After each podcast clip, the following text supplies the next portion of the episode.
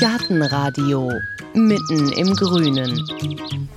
Im Mittelpunkt dieser Folge ein besonderer Gärtner, Pflanzenflüsterer und Trendscout.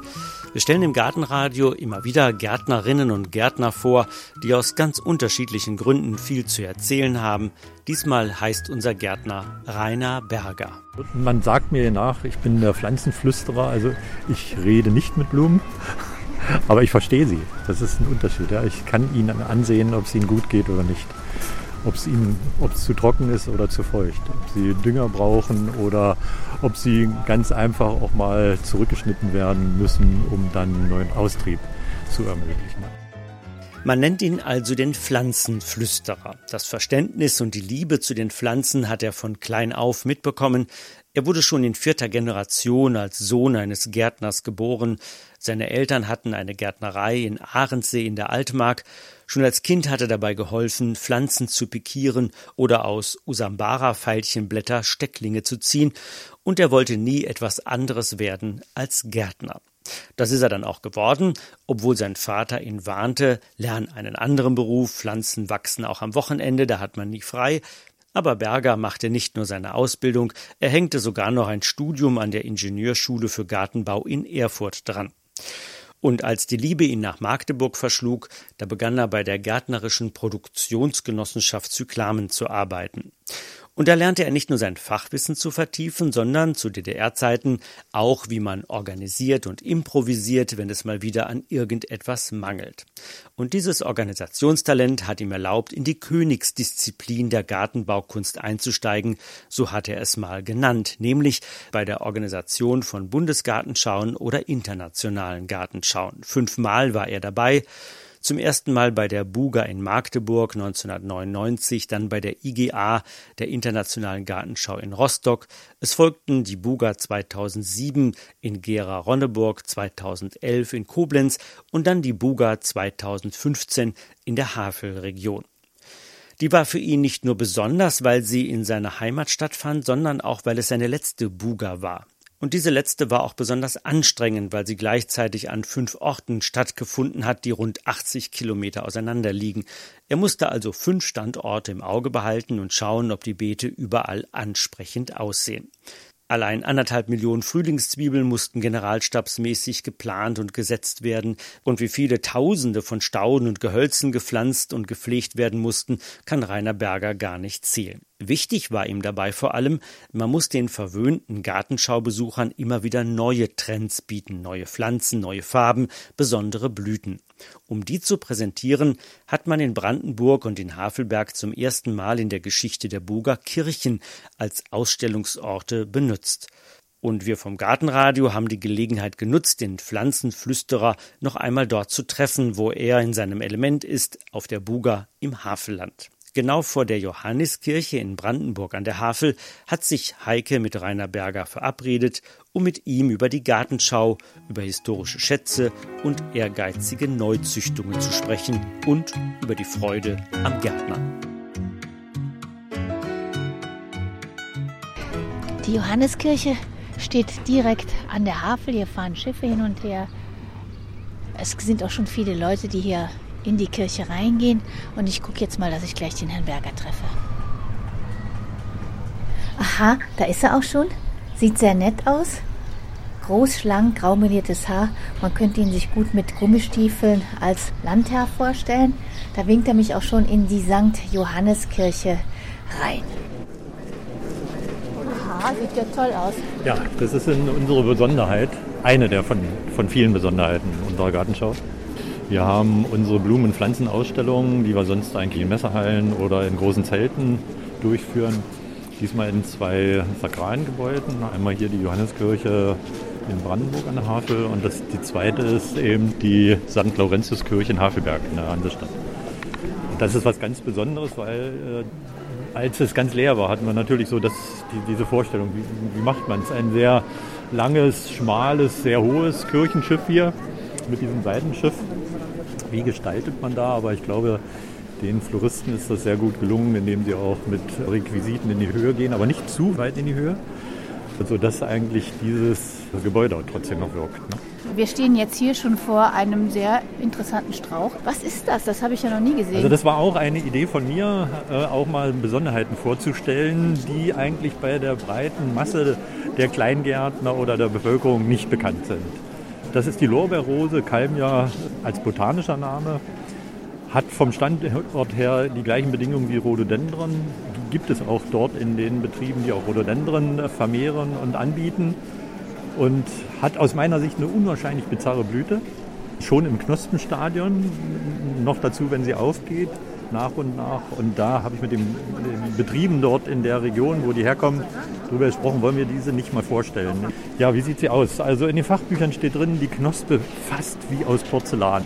Die Blüte ähnlich, erstmal im Knospenstadion, dann geht sie auf als kleine Blüte, ein bis anderthalb Zentimeter im Durchmesser, in Sternform wunderschön anzuschauen. Als große Dolde wird sie nachher dann insgesamt erblühen und hat viele verschiedene Farbfacetten. Von Rottönen, ganz rein weiße Blüten gibt es da, Blautöne sind dort eingesprenkelt, also so, dass sie eigentlich auch sehr farbenfroh daherkommt. Und für den Gartenliebhaber, der vielleicht irgendwo seine kleine Rhododendron-Ecke anbaut, ist das eine sehr, sehr passende Begleitpflanze, weil sie eben die gleichen Ansprüche hat ziemlich zur gleichen Zeit auch blüht, im Ende Mai bis in die Mitte des Junis hinein. Und das wollten wir eigentlich auch hier zeigen. Und wenn ich mich jetzt in so eine Pflanze verliebe, wie komme ich denn da dran? Wenn man so ein kleines bisschen im Internet heutzutage surft, ja fast jeder nach der Lorbeerrose sucht, dann wird er unwillkürlich auf die Firmen im Ammerland, im Weserland, äh, dort hinten an der Weser-Ems-Gebiet, wo eigentlich traditionell auch Baumschulen dieses ganze Sortiment von ähm, Rhododendron anzieht. Dort gibt es auch viele Betriebe, die sich mit diesen Keimien beschäftigen. Und online bestellen ist aus Ihrer Sicht On auch kein Problem? Online bestellen geht natürlich auch, natürlich. Und wo die, die Besucher ganz besonders erstaunt sind, das sind diese Gehölze. Das ist ein äh, Blumenhartriegel, eine Sorte, die in den USA gezüchtet wurde.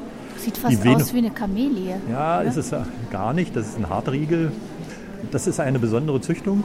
Da ist ein chinesischer Blumenhartriegel mit einem amerikanischen Blumenhartriegel gekreuzt und daraus kam eben diese Sorte, die heißt Venus. Und mit einer, einem Betrieb, mit dem ich schon seit vielen Jahren zusammenarbeite, aus Baden-Baden, die haben das Vertriebsrecht in Europa für diese Pflanze und ich habe gesagt, komm, schick mir mal so 50 Stück her. Ich möchte die ganz einfach den Besuchern hier zeigen obwohl die schon auf vielen Gartenschauen in der Vergangenheit gezeigt wurden, ist es doch immer noch so ein, so ein Geheimtipp. Passt unwahrscheinlich gut vom Standort zusammen mit der Lorbeerrose, mit der Kalmia. Hat auch den Anspruch, sauren Boden äh, zu bekommen. Ist was ganz Besonderes. Ist absolut äh, winterhart hier in unserer Region, kann bis zu 25 Grad minus ab. Und diese weißen Hochblätter sind natürlich Ende Mai, Anfang Juni was ganz Besonderes, weit, weit hinleuchten.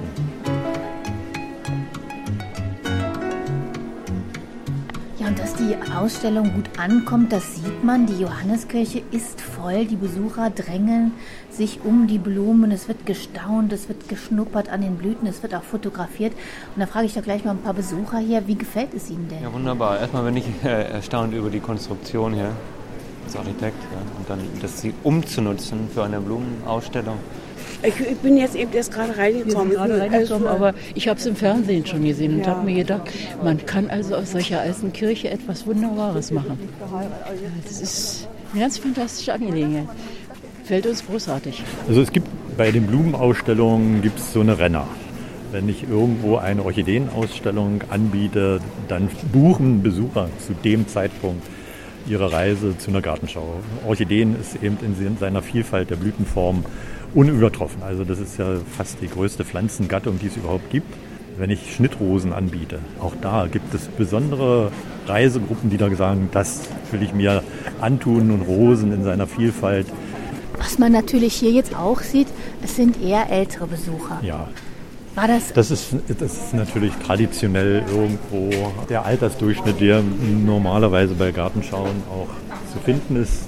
Da muss man natürlich in der Woche entweder Urlaub haben oder Rentner sein. Aber was wirklich wahr ist, das Interesse am Gärtner nimmt wieder zu. Das hat mal eine ganze Zeit, war, wirklich war es wirklich fast nur noch den Alten vorbehalten. Aber dass junge Leute sich jetzt für eigene Ernährung, für gesunde Ernährung, für Kochen und dann Kräuter selber anbauen, ob das nur auf dem, auf dem Balkon ist oder ob das auf kleineren Flächen vor dem Haus, hinterm Haus ist oder aber sich Gärten zu pachten und das selbst zu versuchen. Das nimmt sehr, sehr zu. Freut Sie das als Gärtner? Das freut mich natürlich als Gärtner, weil die Gärtnereien sich da auch darauf einstellen. Irgendwas muss ich schon kaufen. Entweder muss ich das Saatgut kaufen oder ich kaufe mir irgendwo Jungpflanzen, um das zu probieren. Den Blumenkohl zu pflanzen, bei dem Gärtner um die Ecke mir eine so eine kleine Pflanze zu besorgen und den zu pflanzen, zu pflegen, zu ernten und dann zu sagen, Mensch, nächstes Jahr mache ich da fünf hintereinander. Dann habe ich an fünf Wochen eine Mahlzeit oder so. Also es nimmt zu und darauf müssen sich und stellen sich auch unsere Gärtnereien ein. Das freut einen echten Gärtner natürlich, dass sich wieder mehr Menschen für das Gärtnern interessieren. Also dafür ganz praktisch im Garten oder auf dem Balkon Hand anzulegen. Und das will Rainer Berger mit seinen Gartenschauen unterstützen. Sie sind ja sozusagen die Leistungsschau des deutschen Gartenbaus. Züchter machen auf sich aufmerksam und motivieren mit ihren Beispielen, im heimischen Garten neue Pflanzenkombinationen auszuprobieren. Seit 150 Jahren werden solche Gartenschauen veranstaltet und so hat das Ganze angefangen. Die erste Gartenschau in Deutschland fand im Jahr 1865 in Erfurt statt. Damals hieß sie erste internationale Land- und Gartenbauausstellung. Sie gilt heute gewissermaßen als Ur-Bundesgartenschau. Die Presse überschlug sich damals mit Schlagzeilen. Sie wurde als erste das ganze Gartenwesen umschließende deutsche Ausstellung und als wahres Fest der nie alternden Göttin Flora gefeiert. Schon damals kamen Aussteller aus aller Welt nach Erfurt. Aus Brasilien, Spanien, Amerika, Chile, Jamaika, Gibraltar, Palästina, Indien und Australien. Sie brachten türkischen Tabak, Ananasstauden oder Agaven mit. Für die damaligen Besucher war das der Inbegriff von Exotik. Erst elf Jahre später richtete man in Erfurt wieder eine allgemeine deutsche Gartenbauausstellung aus. Zu der reiste im Jahr 1876 sogar Kaiserin Augusta zur Eröffnung an. Bis zum Ersten Weltkrieg fanden noch mehrfach überregionale Gartenbauausstellungen in Erfurt, Dresden, Mainz und Altona statt. Es folgten Jahrzehnte wechselnder Gartenschaukonzepte. Das Buga-Konzept, so wie wir es heute kennen, stammt aus der Nachkriegszeit. 1951 gilt als das Jahr der modernen Bundesgartenschau, die damals in Hannover stattfand. Heutzutage finden alle zwei Jahre Bundesgartenschauen in unterschiedlichen Städten statt. Alle zehn Jahre gibt es eine IGA, eine internationale Gartenschau. Die nächste findet im Jahr 2017 in Berlin statt. In der Geschichte der Bundesgartenschauen hält bislang die Buga in München im Jahr 1983 den Besucherrekord. 11,5 Millionen Besucher wollten die Gartenschau sehen. Heute haben sich die Besucherzahlen bei rund drei Millionen eingependelt. Bei der Bundesgartenschau 2015 in der Havelregion hatte man übrigens mit einer Besucherzahl von 1,5 Millionen gerechnet. Das wurde nicht ganz erreicht. Die Veranstalter, so sagen sie selbst, hatten ziemlich Pech mit dem Wetter. Mal gab es eine wochenlange Hitzewelle und dann stürmte es so stark, dass Standorte sogar geschlossen werden mussten.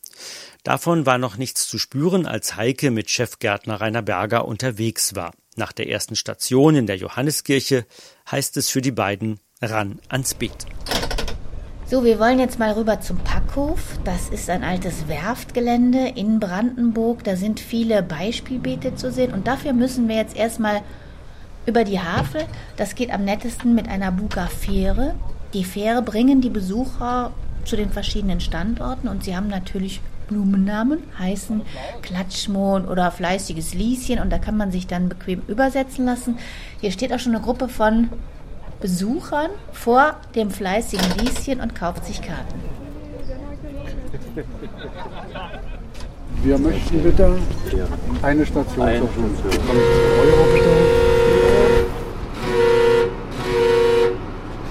Und denken Sie dran, immer schön sitzen bleiben, bis wir fest haben.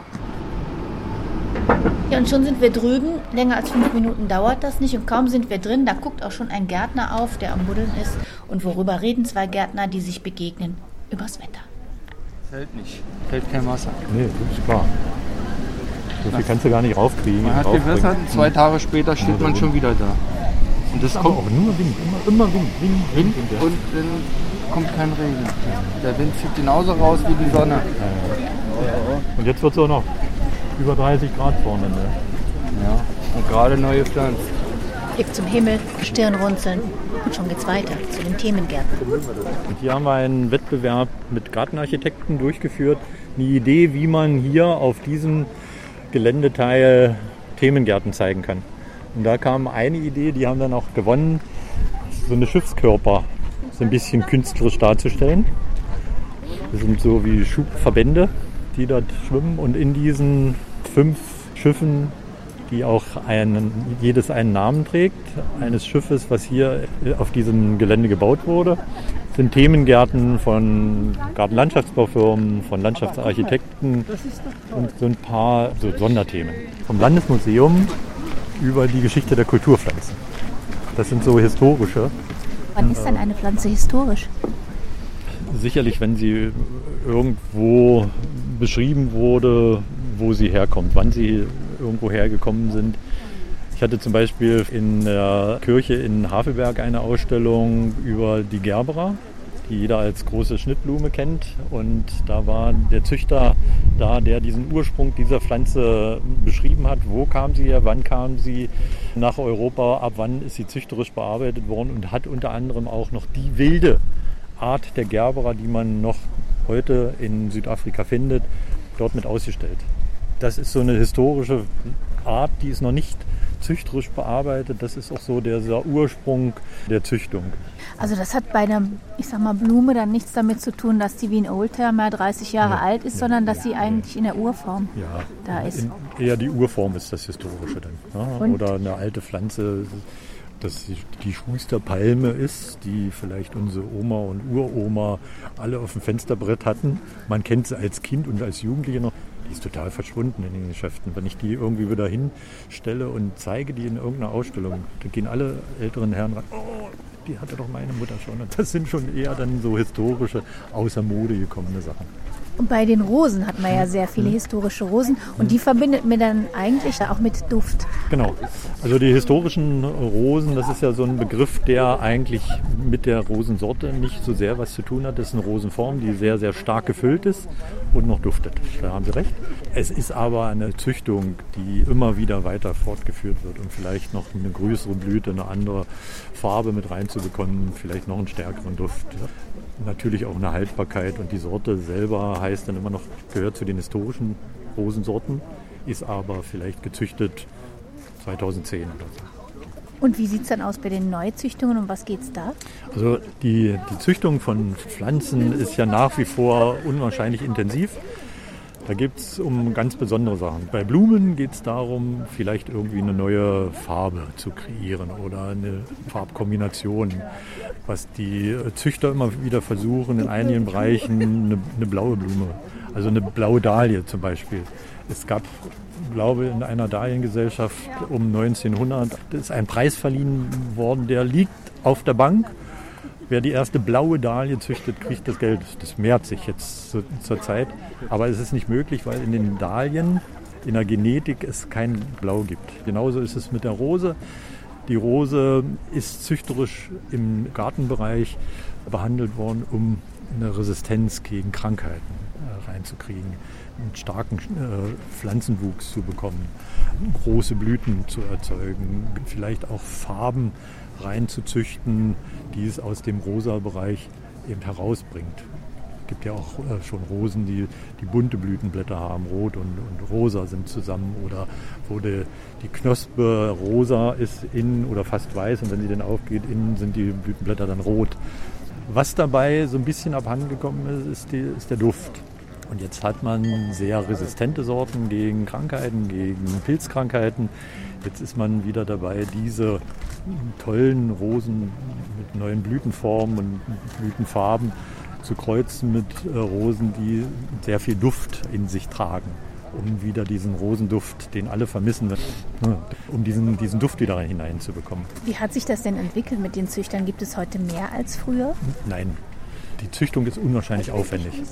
Es gibt sicherlich Hobbygärtner, die auch kreuzen und züchten, aber die Züchtung von Rosen, da muss man schon einen sehr langen Atem haben, bis man wirklich eine Sorte kreiert hat, die dann auf dem Markt auch Bestand hat und vielleicht auch ein gutes Verkaufsergebnis erfüllen könnten. Das dauert schon um die 15 bis 20 Jahre. In dieser langen Zeit, in der Sie jetzt Gärtner sind, hm. was für Trends haben Sie kommen und gehen sehen? Also das sind eher Pflanzen, die aus der Mode gekommen sind. Es gab zum Beispiel viele, viele Jahre kaum noch Clivien. Jetzt gibt es wieder Firmen, die sich darauf ein bisschen spezialisieren, dass die Clivien wiederkommen. Natürlich ist in den letzten Jahren die Züchtung von Stauden unwahrscheinlich nach vorne gekommen, sodass da auch sehr viele Farben in Pflanzenarten äh, hervorgekitzelt wurden, die man eigentlich so vorher nicht kannte. Wenn ich jetzt das Vergissmal nicht nehme, hat man immer diese blauen kleinen Blüten in, in Erinnerung. Ganz erstaunt sind die Besucher durchgegangen und haben gesagt, was ist denn das für eine Pflanze? War gesagt, das vergiss mal nicht, aber rosa blühend oder auch das, vergiss mal nicht, in einem Blütenflor weiß, richtig weiß blühend. Also da ist eine ganz große Veränderung auch möglich. Was so ein Trend ist, der in den letzten Jahren sich in den Flächenpflanzungen im Freiland entwickelt hat, man verwendet sehr viel Gräser. Ob das nun einjährige Gräser sind oder mehrjährige Gräser, die man mitverwendet mit Stauden, die natürlich auch irgendwo dann den Reiz im Winter bringen. Da, wo unsere Stauden, unsere Blumen dann sich zurückziehen, sind die Blütenstände der Gräser, die dann da im Frost vielleicht mit Reif behaftet auch noch eine Schönheit im Winter in die Gärten bringt. Also das ist ein großer Trend, der in den letzten drei, vier, fünf Jahren sich ganz stark entwickelt hat. Sodass wir sogar vom Bund Deutscher Staudenbetriebe in diesem Jahr die Staude des Jahres Carex, die Segge, ein Gras als Staude des Jahres kreiert haben und benannt haben. Also da gibt es auch eine große Entwicklung. Und was wird immer bleiben, glauben Sie, im Garten?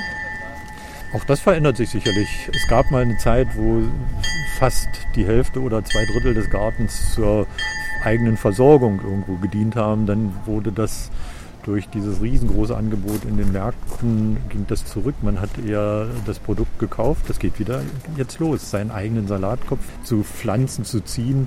Also auch das ist jetzt wieder so ein Trend. Das ist ein Kommen und Gehen. Und vielleicht, wer weiß, vielleicht gibt es dann doch irgendwann mal die blaue Dahlia. Hat so ein Gärtner wie Sie auch eine Lieblingsblume oder ist das wie ein Vater mit vielen Kindern, die hat man alle gleich gern? Also die Frage wird mir sehr oft gestellt, ob ich eine Lieblingsblume habe. Also dadurch, weil, weil ich so eine Liebe an Pflanzen äh, habe, kann ich genauso an einem ganz tollen Blumenkohl, der dort wächst, der schneeweiß ist, so, so wie ich es in der Gärtnerei meines Vaters irgendwo auch äh, mitproduzieren durfte, da kann ich auch unwahrscheinliche Schönheit empfinden, wie eine ganz besondere Orchideenblüte. Das, das fasziniert mich auch, die, die Vielfalt, die aus der Natur hervorgeht. Neue Züchtung von Stiefmütterchen mit ganz neuen Farbkombinationen in der Blüte. Da stehe ich davor und, und staune, verliebe mich da mal einen Moment drin und dann äh, gehe ich weiter und dann sehe ich schon wieder was ganz anderes. Also ich habe da wirklich überhaupt nicht die Lieblingsblume. Natürlich würde ich meiner Frau immer eine rote Rose schenken. Reden Sie auch mal, also nicht mit Ihrer Frau, sondern mit den Blumen? Man sagt mir nach, ich bin der Pflanzenflüsterer, also ich rede nicht mit Blumen, aber ich verstehe sie. Das ist ein Unterschied. Ja. Ich kann ihnen ansehen, ob es ihnen gut geht oder nicht. Ob es zu trocken ist oder zu feucht. Ob sie Dünger brauchen oder ob sie ganz einfach auch mal zurückgeschnitten werden müssen, um dann einen neuen Austrieb zu ermöglichen. Also Woran sehen Sie das? Also wenn eine Blume die Blätter hängen lässt, sehe ich das auch.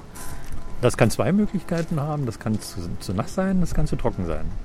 Und da ist die Kenntnis über diese Pflanzen schon ganz wichtig. Es gibt Pflanzen, die sehr viel Feuchtigkeit vertragen und es gibt Pflanzen, die eben überhaupt keine große Feuchtigkeit vertragen und die dann eigentlich das gleiche Symptom zeigen und mit den Blättern hängen, als wenn sie vertrocknen würden. Also das ist schon ja, das Wissen, was ich in den vielen Jahren mir als Gärtner auch angeeignet habe.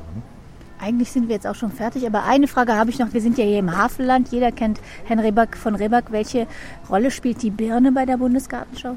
Es gibt einen Themengarten, können wir noch hingehen, der, der heißt der Ribbeck-Garten. Er spielt insofern eine Rolle, dass da ein alter Birnbaum drin steht. Und wer das Gedicht nicht kennt, der kann es dort vielleicht nochmal lernen. Auf einer großen Tafel ist das nochmal abgebildet, um sein Wissen nochmal aufzufrischen. Und man merkt, dass sehr viele Besucher stehen daneben und sagen sich gegenseitig das Gedicht auf. Dann gehen wir da noch mal ja. hin.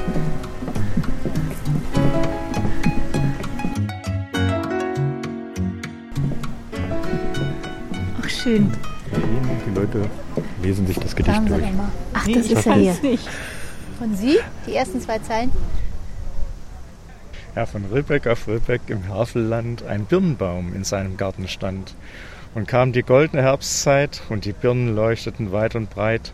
Da stopfte, wenn's Mittag vom Turme scholl, der von Ribbeck sich beide Taschen voll. Und kam in Pantinen ein Junge daher, so rief er, Junge, bist ne Bär? Und kam ein Mädel, so rief er, Lüttern, komm mal rüber, ich hab ne Birn. Und das ist wirklich, ich bin mit dem Bundespräsidenten durchgegangen, hier haben wir angehalten und er fing sofort an, weil er sagt, dann ist der Ribbeck-Garten mit dem Gedicht. Das ist schon faszinierend. Das, das kennt eigentlich jeder. Mehr oder weniger. Sie sind ja in fünfter Generation Gärtner? Hm, da muss ich mal nachrechnen. Nee, eigentlich nicht. Also mein Vater, mein Großvater und der Großvater, also vielleicht die vierte. Nach mir kommt ja kein Gärtner mehr. Unsere Kinder gärtnern zwar auch, aber mehr auf dem Balkon oder im Kleingarten. Aber ich bin in einer, in einer, Gärtnerei geboren. Meine Eltern hatten eine Gärtnerei und äh, daher kommt eigentlich auch meine Liebe zu Pflanzen und der Wunsch, Gärtner zu werden. Und haben Sie auch privaten Garten oder machen Sie das nur beruflich? Äh, ich habe privat einen großen Garten und einen kleinen am Haus. Das macht meine Frau seit 15 Jahren. Also sie mäht den Rasen, sie pflegt die Pflanzen. Nur wenn es heißt, die Hecken müssten wieder geschnitten werden, dann ruft sie mich an, wann kommst du endlich? Wenn ich sage, ich habe keine Zeit und sie sagt dann, dann schneide ich die Hecke, dann habe ich sofort Zeit. Weil ich dann wieder drei Jahre brauche, dass sie gerade wird. Also was ist für Sie der Garten? Entspannung? Mein, der Garten an sich und die Gartenarbeit ist totale Entspannung. Wenn ich total gestresst bin und, und habe im Juni meine Heckenschere in der Hand und schneide Hecken oder ich mähe Rasen oder ich gruppe irgendwelche Beete um, dann kann ich total abschalten. Der Stress fällt ab da kann ich wirklich entspannen. Ja, jetzt gehen Sie in Rente, in den Ruhestand. War der Gärtnerberuf der richtige für Sie? Das hat aber Karl Förster schon gesagt. Wenn ich nochmal auf die Welt kommen würde, werde ich wieder Gärtner. Er würde also wieder Gärtner und Pflanzenflüsterer Rainer Berger. Jetzt erstmal tritt er kürzer, ob er ganz aufhören wird zu arbeiten, das wollte er sich nach der Buga in Ruhe überlegen. Eine Burger wird es für ihn nicht mehr geben, aber seine beiden privaten Gärten, die will er auf alle Fälle weiter pflegen und vielleicht besuchen wir ihn da nochmal und lassen uns ganz praktische Tipps geben oder so Geschichten erzählen wie die von der blauen Dahlie. Da hat übrigens im Juni 2014 die japanische Universität Shiba eine kleine Sensation gemeldet. Es hieß, Gentechnologen hätten dort erstmals eine blaue Dahlie erschaffen, indem sie mehrere Gene veränderten. Allerdings war nachzulesen, dass man nur mit viel Fantasie von Blau sprechen kann. Genau genommen ist die Blume weiß mit violetten Spitzen. Somit bleibt wohl die Prämie für die blaue Dahlie noch eine Weile auf der Bank. Das war's für dieses Mal vom Gartenradio. Heike hat den Pflanzenflüsterer und Trendscout Rainer Berger getroffen. Wo Sie mehr über die Lorbeerrose oder den Blumenhartriegel erfahren können, das steht auf unserer Seite gartenradio.fm.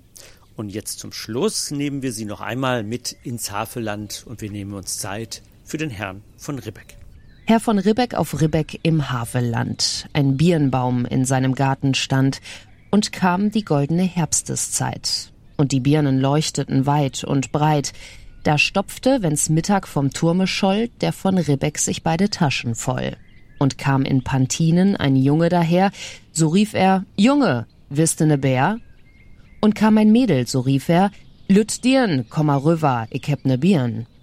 So ging es viele Jahre, bis Lobesam, der von Ribbeck auf Ribbeck zu sterben kam. Er fühlte sein Ende, es war Herbsteszeit, wieder lachten die Birnen weit und breit. Da sagte von Ribbeck, ich scheide nun ab, leg mir eine Birne mit ins Grab. Und drei Tage drauf, aus dem Doppeldachhaus, trugen von Ribbeck sie hinaus. Alle Bauern und Büdner mit Feiergesicht sangen Jesus meine Zuversicht. Und die Kinder klagten, das Herze schwer. Is dot no, wer gift das nur ne Bär? So klagten die Kinder, das war nicht recht.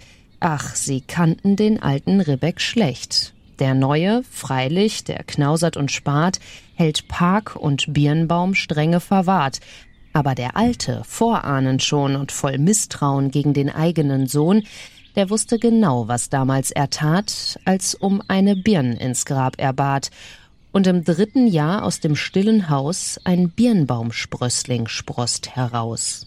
Und die Jahre gingen wohl auf und ab, längst wölbt sich ein Birnbaum über dem Grab, und in der goldenen Herbsteszeit leuchtet's wieder weit und breit, und kommt ein Jung übern Kirchhof her, so flüstert's im Baume. Wisst ne Bär? Und kommt ein Mädel, so flüstert's, lüt dirn, komm an rüber, ich gif dir ne Birn. So spendet Segen noch immer die Hand des von Ribbeck auf Ribbeck im Havelland.